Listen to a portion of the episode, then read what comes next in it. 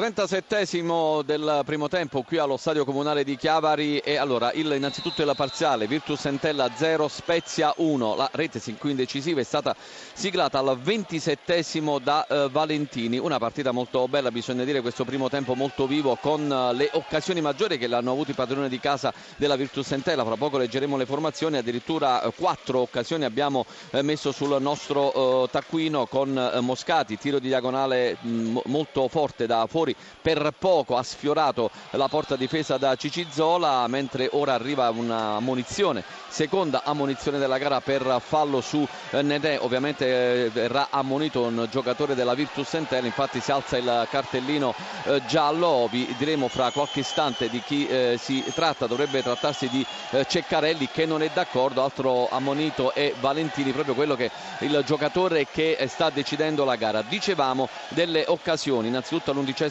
con Moscati diagonale di poco, di poco fuori poi c'è stato Caputo che è il goleador della Virtus Entella che ha tirato, ha girato molto bene in porta, parata strepitosa da parte di eh, Cicizzola, poi ancora eh, Pellizzer, ancora Cicizzola e, e, poi è arrivato il vantaggio di Valentini e poi al trentesimo ancora Belli. Intanto ancora un pallone, in questo caso dello Spezia, da sinistra verso destra, attraversa tutto lo specchio della, della porta. Seguiamo questa azione, poi daremo lettura eh, delle eh, formazioni con eh, Piccolo il tiro che va di poco al lato. Una partita molto bella, ci sono molti capovolgimenti di fronte. Allora le formazioni, la Virtus Entella che attacca dalla sinistra alla destra rispetto alla nostra eh, postazione con il completo dell'Argentina, quindi una maglia bianco-celeste con le, i bandoni verticali bianchi e celesti e il pantaloncini bianchi con bordi laterali celesti. Dall'altra parte invece lo Spezia in completo granate. Allora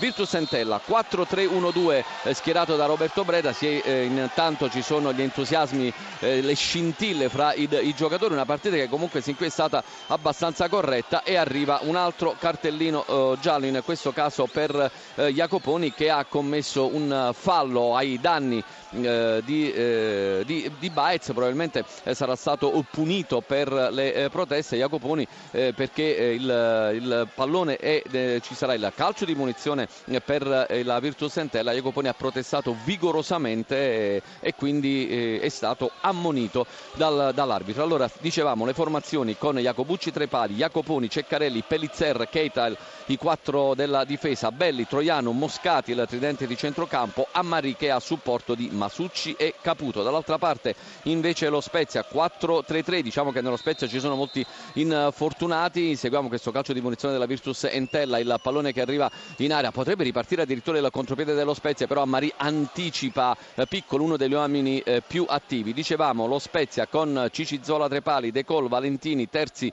e Migliore in difesa, altro fallo eh, che viene segnalato e in questo caso arriva un altro cartellino eh, giallo che viene fatto vedere a Baez, quindi altro ammonito, altro giocatore che va sulla lista dei cattivi. Dicevamo De Col, Valentini, Terzi e Migliore in difesa, Vignali, Maggiore, Sciaudone, il tridente di centrocampo e gli altri tre attaccanti Piccolo, Nenè e Baez. Dicevamo degli assenti nelle eh, fila eh, della, dello Spezia sono tanti, eh, Datkovic, Rassi, Granoce, eh, Pio, Pulzetti, Signorelli, Tamas, quindi un po' delle scelte obbligate per Mimmo Di Carlo, maggiore scelta invece per Roberto eh, Breda. Il cross eh, che viene ribattuto ancora in calcio d'angolo, davvero una pressione da parte dei padroni di casa con Tremolada che posiziona il pallone sulla, vicino alla bandierina, bandierina di destra, quindi traiettoria a rientrare, c'è il, il sostegno da parte del pubblico, il cross con la rete, il pareggio della Virtus Entella, il pareggio quindi 1 a 1 con Troiano, siamo al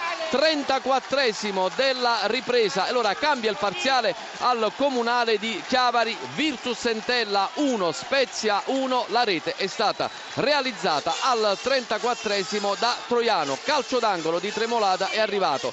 Troiano all'interno dell'area di rigore e da due passi ha messo dentro. Nulla da fare per Cicizzola. 35 in questo momento del secondo tempo Virtus Entella 1 Spezia 1 linea Maurizio Ruggeri il triplice fischio da parte di Nasca di Bari e dunque il risultato finale del derby tra Virtus Entella e Spezia 1 a 1 hanno pareggiato. Ricapitoliamo brevemente le reti. Valentini per lo Spezia al 27 del primo tempo e al 35 della ripresa il pareggio di Troiano. Ricordiamo che sul finale è stato espulso eh, De Iola dello Spezia e quindi ha concluso questa eh, partita in 10 eh, uomini. Un risultato a mio parere eh, giusto. E eh, per quanto riguarda la classifica la Virtus Entella si porta a 24 eh, punti e raggiunge il eh, Perugia mentre il, lo Spezia a 22 punti supera il eh, Carpi. Ma appunto c'è da eh, giocare tutta la sedicesima giornata. Dunque